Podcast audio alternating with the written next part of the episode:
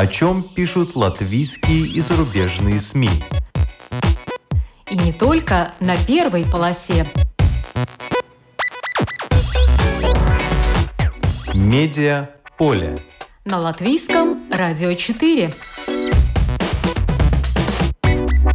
Слушай, два... Здравствуйте, вас приветствует Марина Ковалева. Что такого сказал Юрий Спайдерс, латвийский журналист и географ, на европейском вебинаре для медиа, что его прервали? Что не понравилось в его речи о демократии и цензуре в Фейсбуке? Что говорят евродепутат Даци Мелборде и представитель Европейского союза вещателей Никола Франк о необходимости регулирования крупных интернет-платформ, а также о вызовах, но и о новых возможностях в журналистике, которые несет искусственный интеллект.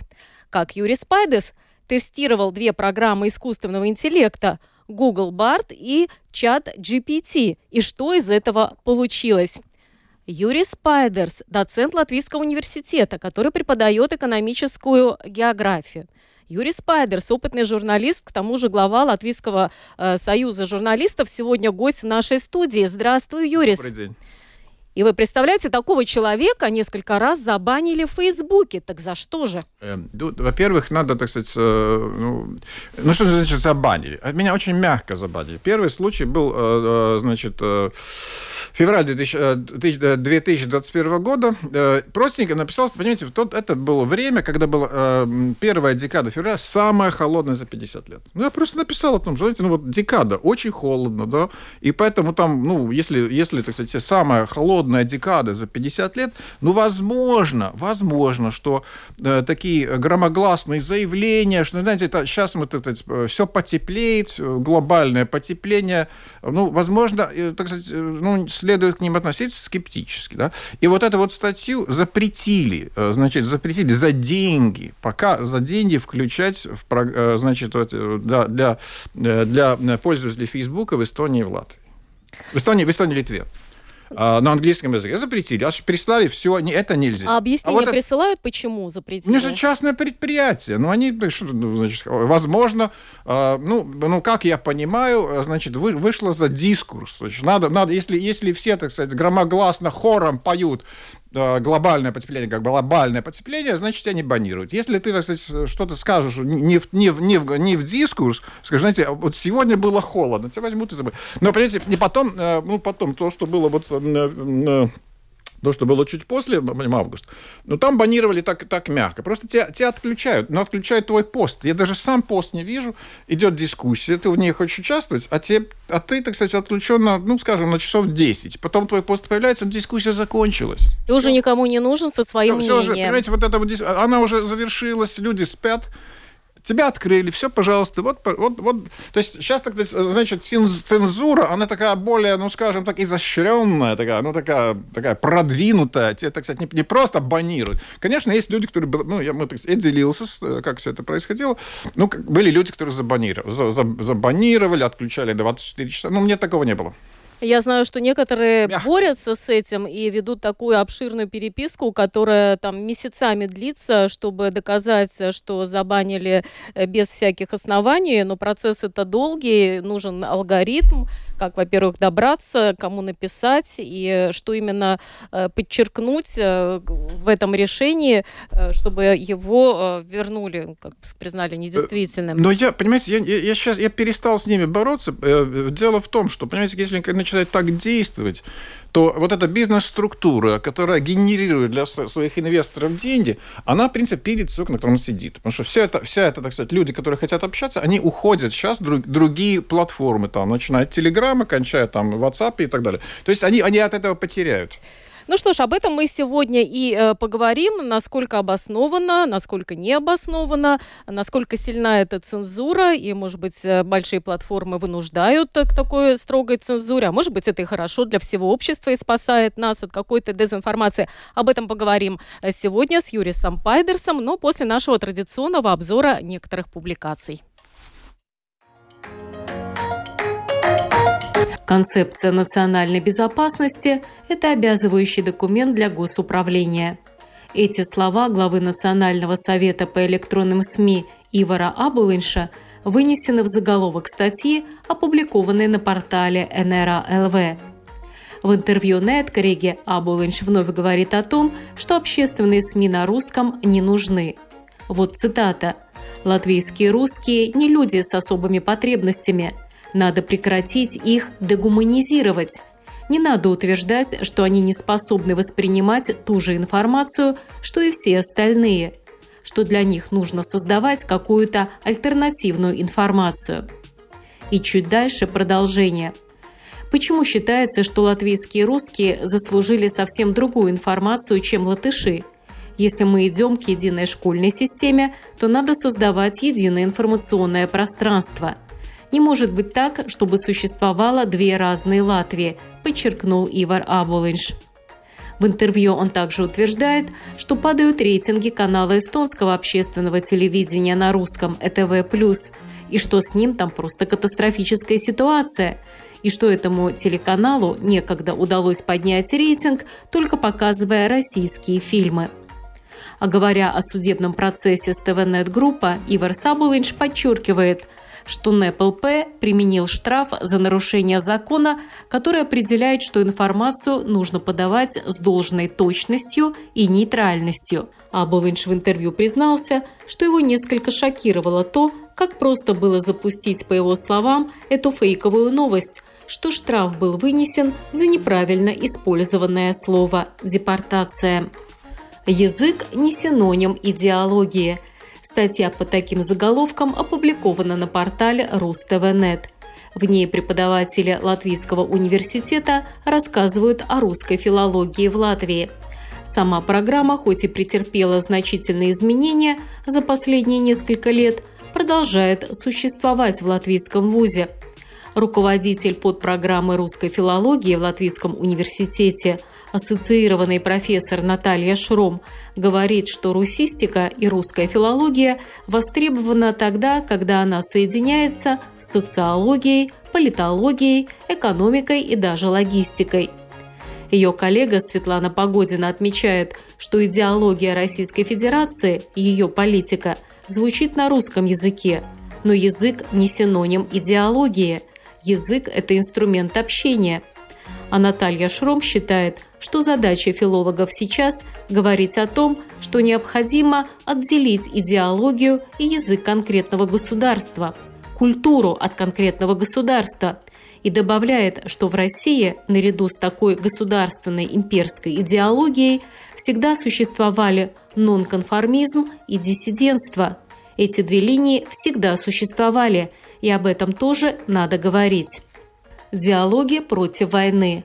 Новая газета «Европа» в среду в 10.30 проведет первый из шести телемостов с европейскими политиками, деятелями культуры и интеллектуалами, которые выступают за мир и свободу для россиян. В среду телемост с тремя депутатами Европейского парламента. Вопросы к евродепутатам от читателей новой газеты «Европа» уже поступают. Например, такой – как европейцы относятся к россиянам в целом, к россиянам, которые против войны, к насильно мобилизованным россиянам, к военным, которые заключили контракт с Минобороны до 24 февраля и не смогли его разорвать после.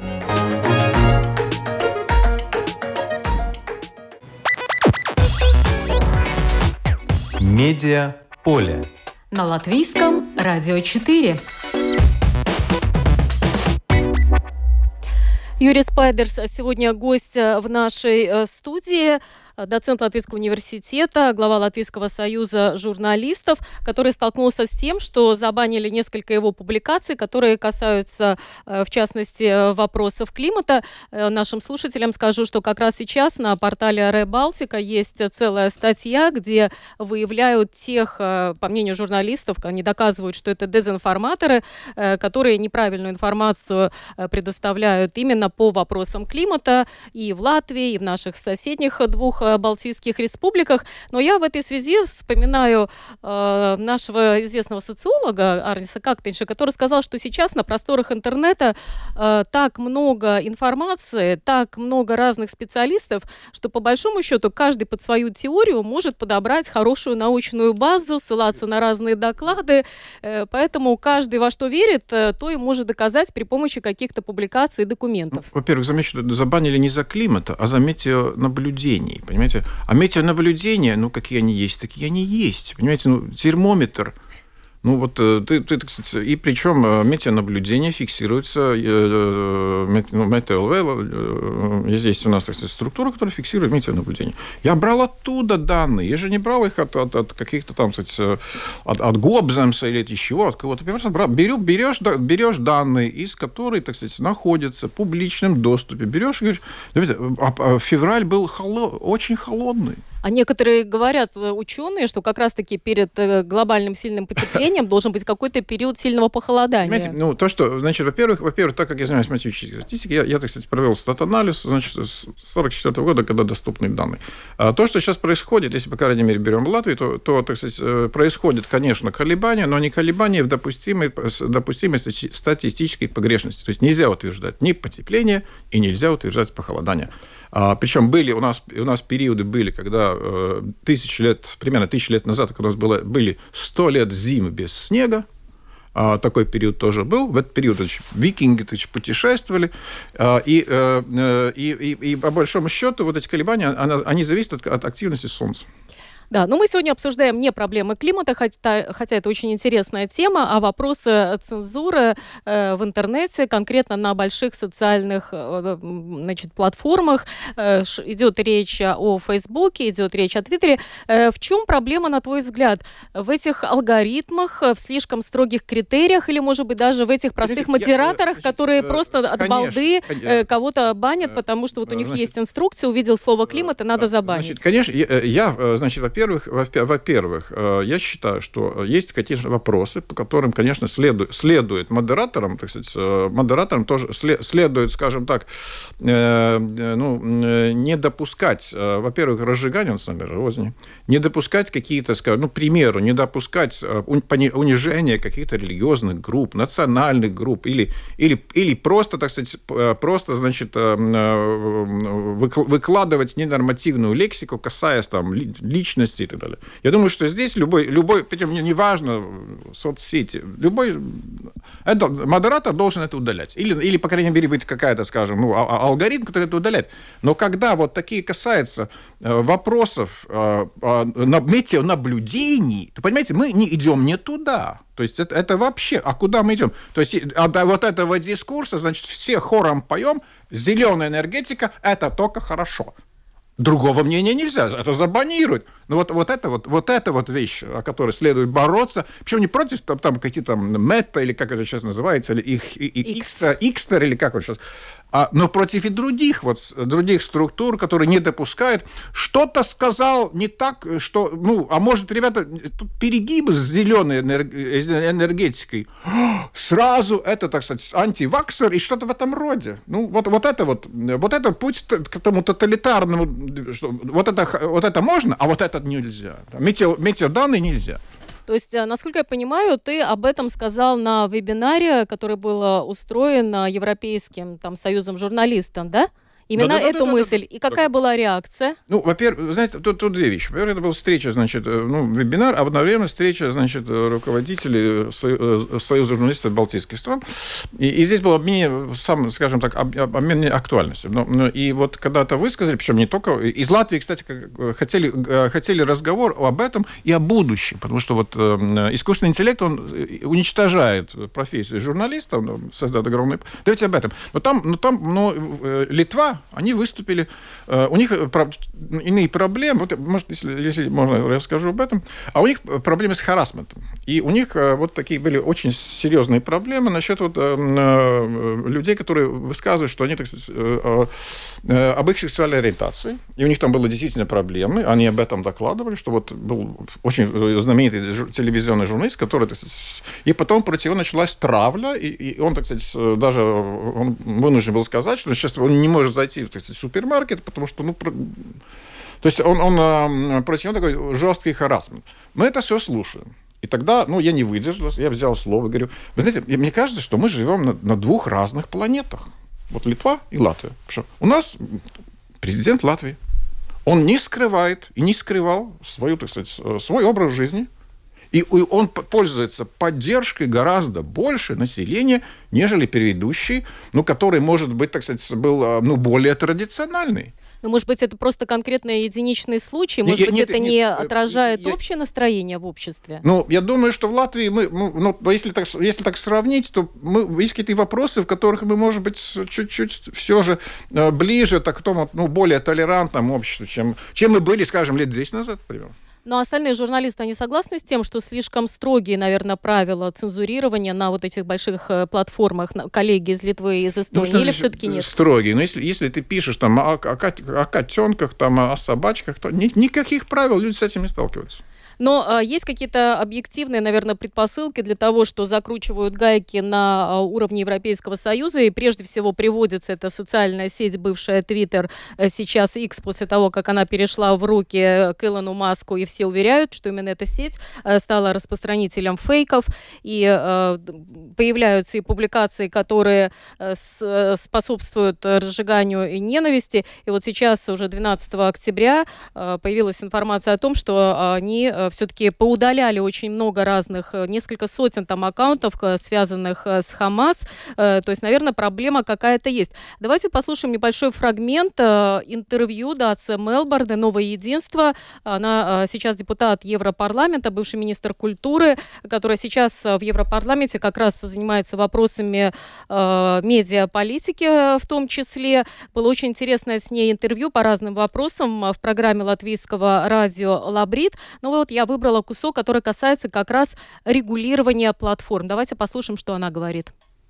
Tagad tikko rudenī spēkā ir stājies uh, jauns Eiropas Savienības uh, tiesība akts. Этой осенью вступил в силу новый правовой акт Европейского Союза, акт о цифровых услугах. И все эти события на Ближнем Востоке – это проверка на стресс для этого документа. Мы говорим о его введении, чем сейчас и занимаются национальные государства. Он предусматривает, что большие платформы должны незамедлительно реагировать на дезинформацию, особенно на информацию, информацию террористического характера. Ir arī atsevišķa regula, kas uh, ir pieņemta 2022. gadā, kas vērš pret terorismu, kas paredz to, ka stundas laikā jāizņem ir uh, teroriska rakstura uh, saturs. Uh, Есть и отдельное регулирование, которое было принято в 2022 году, направленное против терроризма. Оно предусматривает, что содержание террористического характера надо изъять в течение одного часа. Акт о цифровых услугах также предусматривает, что очень большие платформы должны работать над предотвращением системных рисков. Это означает, что надо провести аудит алгоритмов, надо оценивать происхождение дезинформации, вводить модерацию текстов. Мы сейчас наблюдаем, что большие платформы абсолютно не готовы к ведению этого нового регулирования. Поэтому Европейская комиссия обратилась к таким большим платформам, как X, Meta, это материнское предприятие Facebook, TikTok, незамедлительно работать над ее введением. В противном случае им будут грозить серьезные санкции.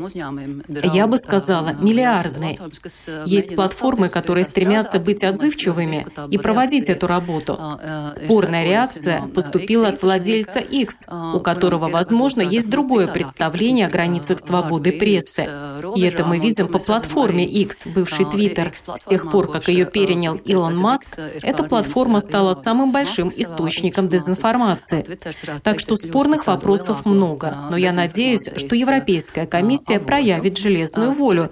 И если если не сможет договориться с большими платформами, то начнет определенную процедуру, так как я думаю, что нам нужен какой-то прецедент, чтобы платформы воспринимали это регулирование серьезно.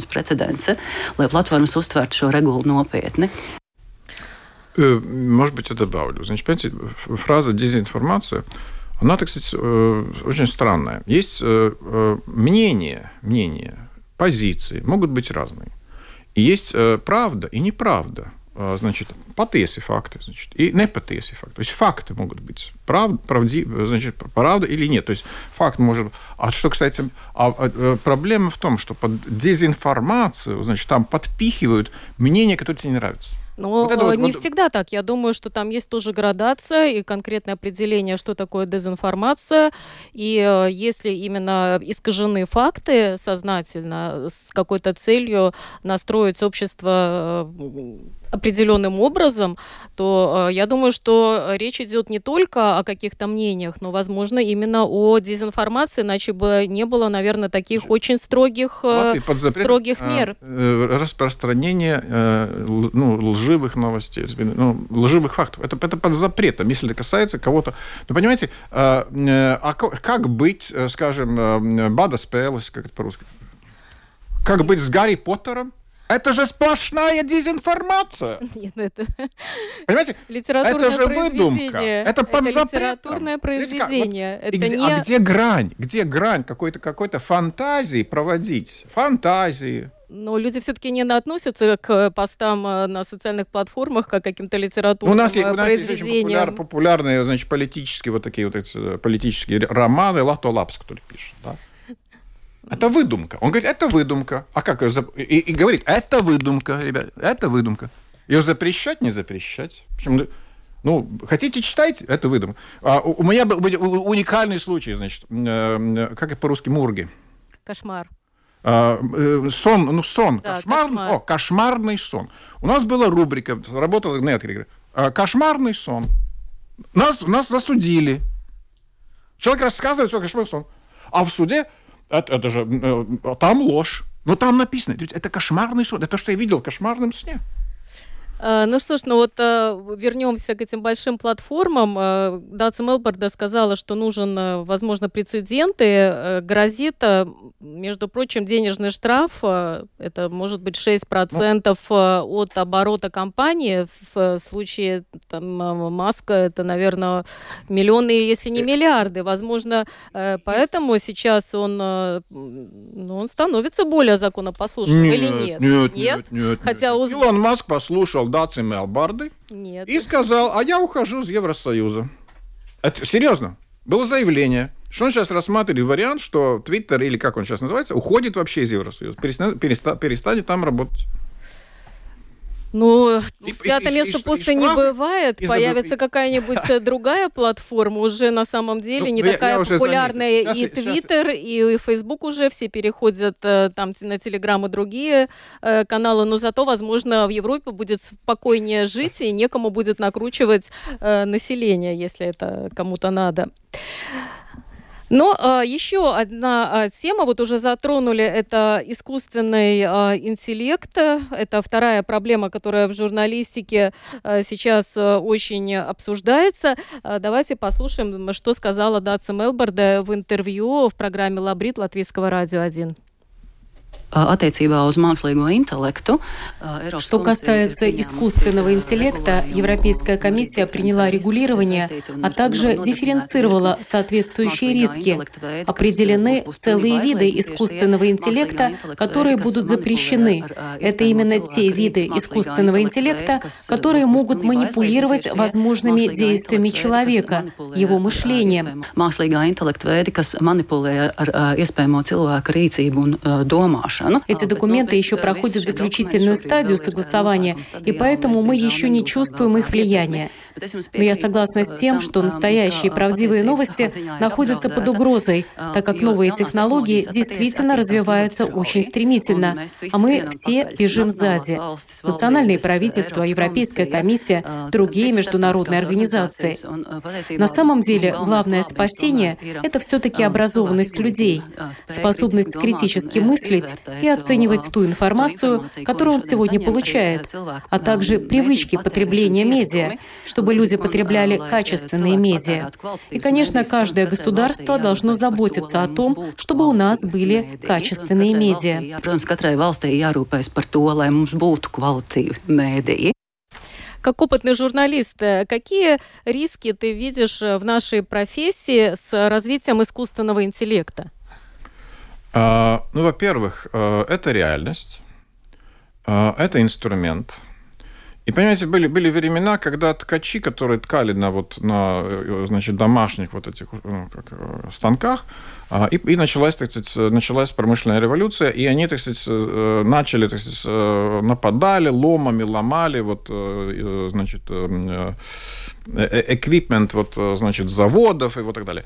Я думаю, это не надо делать. То есть это реальность. И то, что надо, надо, надо во-первых, людей обучать использовать это, а во-вторых, надо, надо, так сказать, э, провести грань. Но если, так сказать, э, люди пишут эссе, используя искусственный интеллект, все очень просто. Приглашайте студентов к столу, дайте им чистый лист бумаги, ручку, сиди, и вот тебе эссе.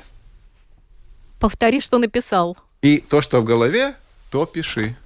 А если ты хочешь, чтобы все писали вот это, то, конечно, сложно. Это первое. А второе, ну, то, что я сейчас, я сейчас, э, так сказать, э, учу своим студентам, э, есть вещи, которые, искусственный интеллект, которые, так сказать, куда он не вникает. Ну, то есть, если все будут, если все будут только искусственный интеллект, а ты будешь знать, как что-то получать, что искусственный интеллект, ну, скорее, пока недоступно, ты будешь выше уровня тех, кто будет использовать только это. Вот это я обучаю. То есть, как как сделать твою работу, чтобы она была выше тех, так сказать, оболтусов, которые будут копировать искусственный интеллект. Это первое. Второе. Сейчас у преподавателей есть несколько инструментов. Есть uh, editing score, это а сколько, значит, твоей, так сказать, в твоем файле, а сколько пи- ты писал, нажимая на клавиши буквы, а сколько ты скопировал. Я, я когда вот беру статьи, у меня editing score 90%. Брал, сделал то же самое искусственный интеллект, у меня editing score 5%. Это первое. То есть это уже Второй. искусственный интеллект на помощь преподавателям, чтобы разоблачить Второй. использование искусственного есть, интеллекта. Есть, есть, есть similarities, э, ну там лимит 30 тысяч слов, э, значит, 24 часа. Есть similarities, то есть сравня, сравнивают фрагменты, значит, есть такие фрагменты где-то в сетях, то есть миллионы вот раз повторялись или, и где они были.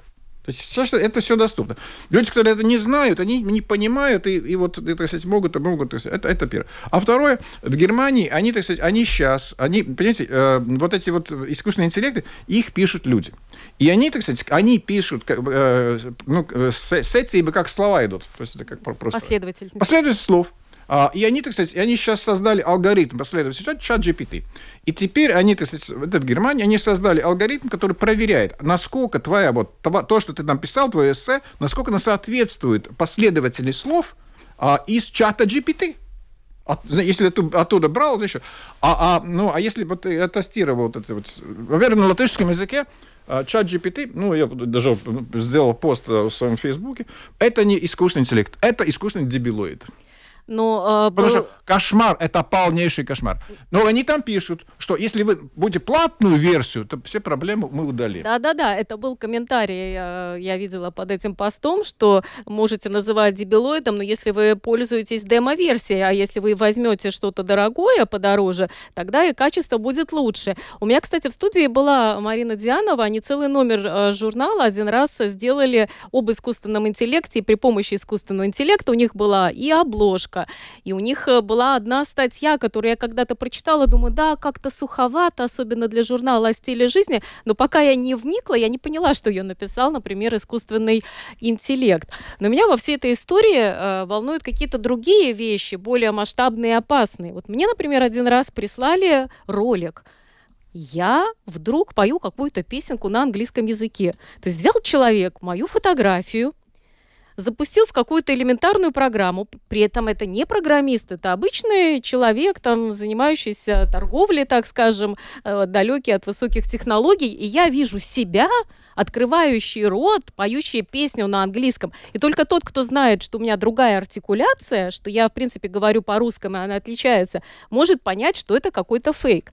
Но если есть какие-то развитые технологии, и взял фотографию политика, вложил в его уста какое-то страшное известие, запустил это в интернет, ты можешь таким образом и посеять и панику, ты можешь, э, люди просто побегут там спасаться, например. Вот меня больше волнуют вот такие угрозы. Или кто-то где-то говорит, что искусственный интеллект уже сам генерирует новости на каких-то западных радиостанциях, все э, читают уже в эфире, э, даже роботы, он что-то сгенерировал, не понять, что, может быть, из каких-то фейков, да, выдал это все в эфир, люди поверили. Э, ну, я чуть-чуть добавлю, и, и, и платные версии, если мы берем латышский язык, это страшно, да, даже платные версии. Английском нет. Кстати, на английском все, все нормально. Поэтому вот студентам я говорю, знаете, бери, если, если это не касается Латвии, то берите, значит, э, да, э, используйте искусственный на английском, потом через Google Translator переводите. Вот это вот то, что я говорю сейчас. Да. Uh, ну, вот, вот это то, что, то, что, то, то, что, э, значит, потому что латвийский это кошмар. Uh, Google Bard, он действует, если ты даешь вот тот, что он не, не знает ответа, то он, знаете, вам надо зайти там, там, там, там, и поискать ответ, у меня ответа нет. Я, или не, не хочу, вот, я не хочу с ним, так сказать, я не хочу с ним, то есть, э, то есть там, там чуть-чуть, чуть-чуть более серьезным, да, а, поэтому, поэтому там есть э, ну, подходы разные. Но, понимаете, в чем, в чем так сказать, я, вижу хорошую вещь, хорошую вещь, ну, понимаете, возможно, некоторые слои общества уже глубоко зашли, очень слишком глубоко зашли, слишком глубоко зашли э, в, в, в дигитальный мир. Давайте выходить оттуда, а давайте общаться, вот как мы сейчас общаемся. Ну, я думаю, сейчас это на а давайте, этапе давайте невозможно. Давайте Наоборот, сейчас все глубже и а глубже уходим э, в дигитальный мир. Как а если сейчас, наоборот. Сейчас, сейчас уже не разобрать, вот это вот это правда или нет, то, может быть, следует э, то выход не глубже еще в дигитальный мир, э, значит, где не понять, это с кем ты общаешься, с роботом или, или, или, или, или не с роботом, а может быть тогда выход, это, выход, выход так сказать, делать чуть-чуть шаг назад – чтобы, ну, тогда требуется а, очень много экспертов. По крайней мере, э, часть своей жизни вернуть в реальность. Вот это, я думаю, хор- хорошая мысль. Давайте возвращать часть жизни. Выходить из этих вот, э, из, из, из, этих фейсбуков. И давайте реально общаться а не через Facebook. И не заменять журналистов на роботов э, и новостников на какие-то компьютерные программы, которые будут эти новости собирать, и тогда мы сохраним и наши рабочие места, и, возможно, реальную картину мира. И прямые эфиры и прямые эфиры, да, которые хоть и звонит телефон, э, но зато это жизнь, а не вычищенная, все стерильная программа. Но, между прочим, определенные плюсы, конечно, видят э, в использовании искусственного интеллекта и э, представитель Европейской организации вещателем, глава по внешним связям Никола Франк, она была у нас на конференции в Риге, конечно, тоже говорила и о регулировании больших этих платформ медийных, но она Э, видит определенные риски в искусственном интеллекте, но э, считает, что прямо не все так плохо. Давайте послушаем. Artificial intelligence, I think it's maybe a little bit of a threat, but it's also an opportunity. It's clear that our journalists have identified this as a possible tool to support their work. But of course, what you need Искусственный интеллект. Я думаю, что он несет некоторые угрозы, но это еще и возможности. Ясно, что журналисты идентифицируют его как возможный инструмент, который поможет в работе. Однако то, что требуется, это этические правила, как использовать искусственный интеллект, как иметь с ним дело, думать, насколько это хорошо для аудитории, чтобы все было прозрачно, и чтобы соблюдались все принципы свободы слова, права на информацию. Искусственный интеллект уже тестировался странами-участницами и самим Европейским союзом вещателей.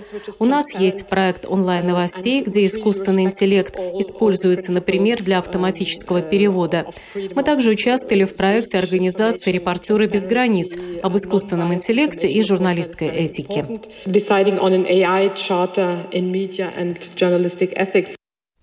Вот э, Никола Франк упомянула, что должны быть какие-то этические правила. Вот если бы тебе предложили составить такой список, э, какие три пункта ты бы туда э, внес именно в отношении использования искусственного интеллекта в журналистике?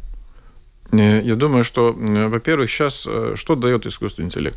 Он дает посредственным человеку, э, посредственному человеку генерировать тексты, которые, так сказать, и, и если он более-менее, так сказать, разумно, так сказать, подходит и, и, и так сказать, и, э, э, правит ошибки, которые создаются, то, то, то он может, может за очень короткое время генерировать такие тексты, он раньше не мог. Это первое. А второе, если все так могут, то это уже не является каким-то, понимаете, достоинством. То есть те, которые так будут работать, скорее всего, ну, зарплаты, которые они будут получать, получать, скорее всего, будет очень относительно небольшой. И поэтому, поэтому скорее всего, так сказать, будет э, гораздо выше оцениваться те, кто, так сказать, сделают шаг выше. То есть те, которые будут создавать что-то, что недоступно искусственному интеллекту.